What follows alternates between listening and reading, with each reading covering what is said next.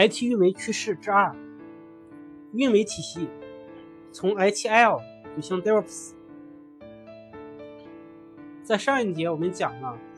IT 架构从基于 IOE 的集中式的架构转变为分布式基于 x86 的互联网架构。这节我们谈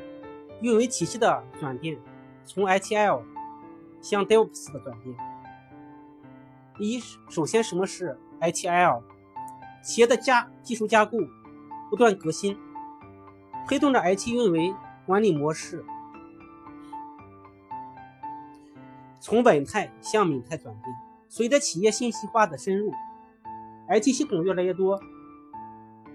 企业 IT 运维人员也随之增加。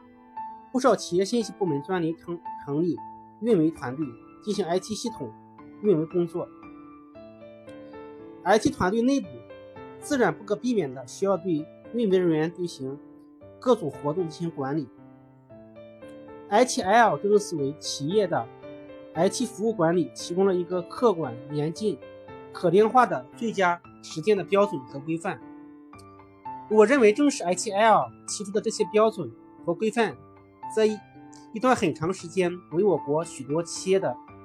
运维体系建设起了明指明了方向。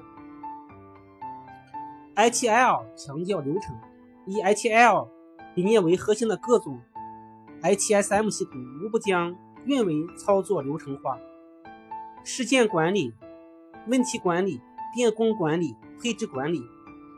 大家都按流程办事，杜绝一切拍脑袋决策和盲目操作。ITL 强调规范，运维人员按照组织依据流程进行各种规范的运维操作。约束本身是为了确保大家的行为不要偏离方向，少犯错误。ITL 强调分工，运维人员按照技能进行有效的分工，有人负责服务服务器的一线运营，有人负责二线的事件和问题处理，有人负责配置管理，有人负责。变更审批等等，运维团队内部实现各司其职、分工协作。这种管理机制在 L E 架构的年代是非常适合的。这种集中式的架技术架构结构相对简单，显然需要更加稳妥运维操作。毕竟所有的鸡蛋都是放在这几个篮子里。另外，在这种集中式的架构下面，业务变更也没有如此的频繁。需要动不动就走一个流程是有点麻烦，但是由于频率低，倒可以接受。二 DevOps，然而在企业 IT 技术架构逐渐向互联网架构转变的情况下，业务的迅速发展强调 IT 更好的按需而变，强调更敏捷的响应业务的需求时，ITL 这个体系多少就有些与现实格格不入的感感觉。这时，DevOps 这个词词词词汇走入我们的视线。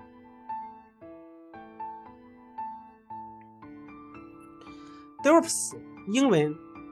Developer and Operation 的组合，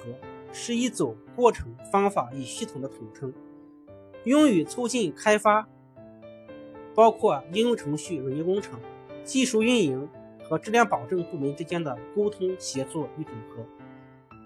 它的出现是由于软件行业日益清晰地认识到，为了按时交付软件产品和服务，开发和运营工作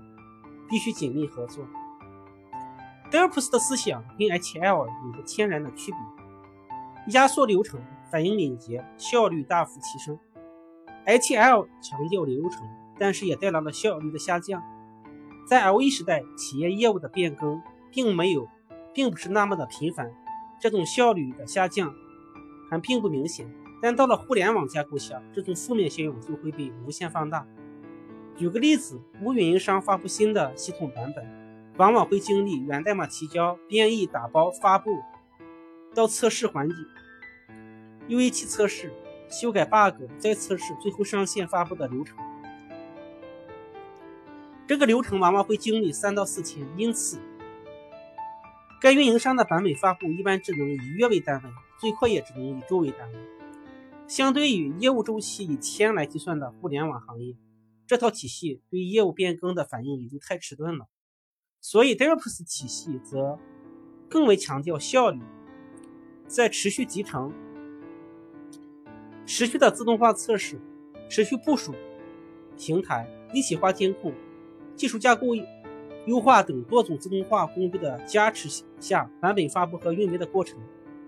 比大比大大压缩，效率比大幅提升。应用版本发布频率可以以天甚至以小时为单位。这种围绕效率有选择的放弃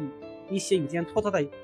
流程管理，使 IT 运维管理围绕适应 IT 更好的按需而变，强调更敏捷的响应业务需求的一种更好选择。自动化操作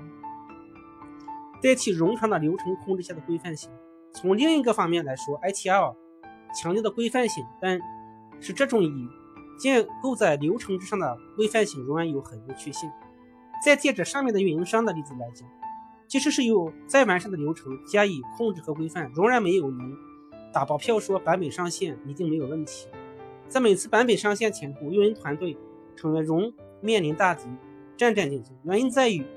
技术架构复杂程度发展到一定阶段，流程往往无济于事，甚至流于形式。在大规模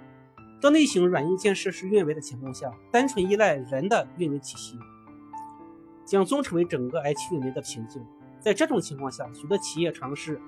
将规范性操作细化为各种自动化操作的场景，例如上 Windows 七七基过持续集成、持续自动化测试、持续部署、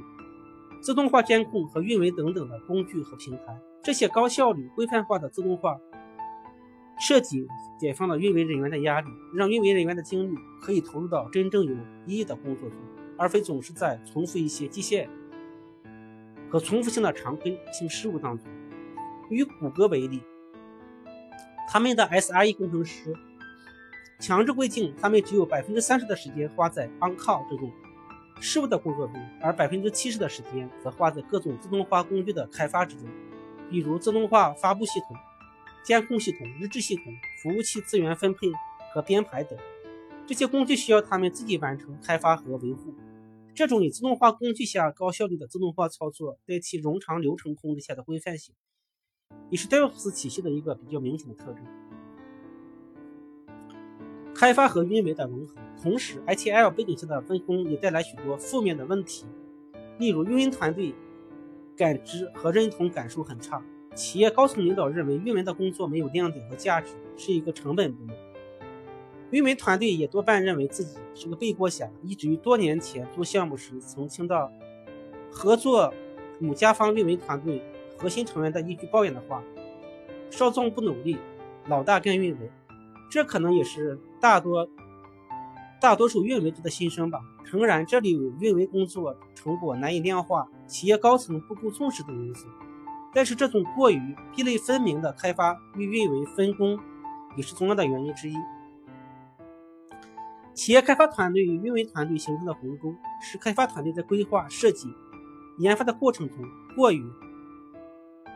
看重功能的实现，在一定程度上忽视了运维团队所关心的稳定性、性能、可用性等因素。同时，运维团队又无渠道将这些问题在开发前期予以反馈和修复。于是乎，运维团队不断的能救火队员和背锅侠，团队士气上士气下降，人才流失，运维质量下降，成了恶性循环。所以，DevOps 体系中强调的是开发与运维的融合，开发运维一体化是开发和运维的信息透明性，运维过程中遇到的问题更有效的反馈到开发团队，同时，运维的责任筑起从单一运维团队。变为开发运维团队共同承担，这时的开发团队也需要为运维中遇到的故障负责，让团队让开发团队也需要将部分的精力和资源投放到稳定性、性能、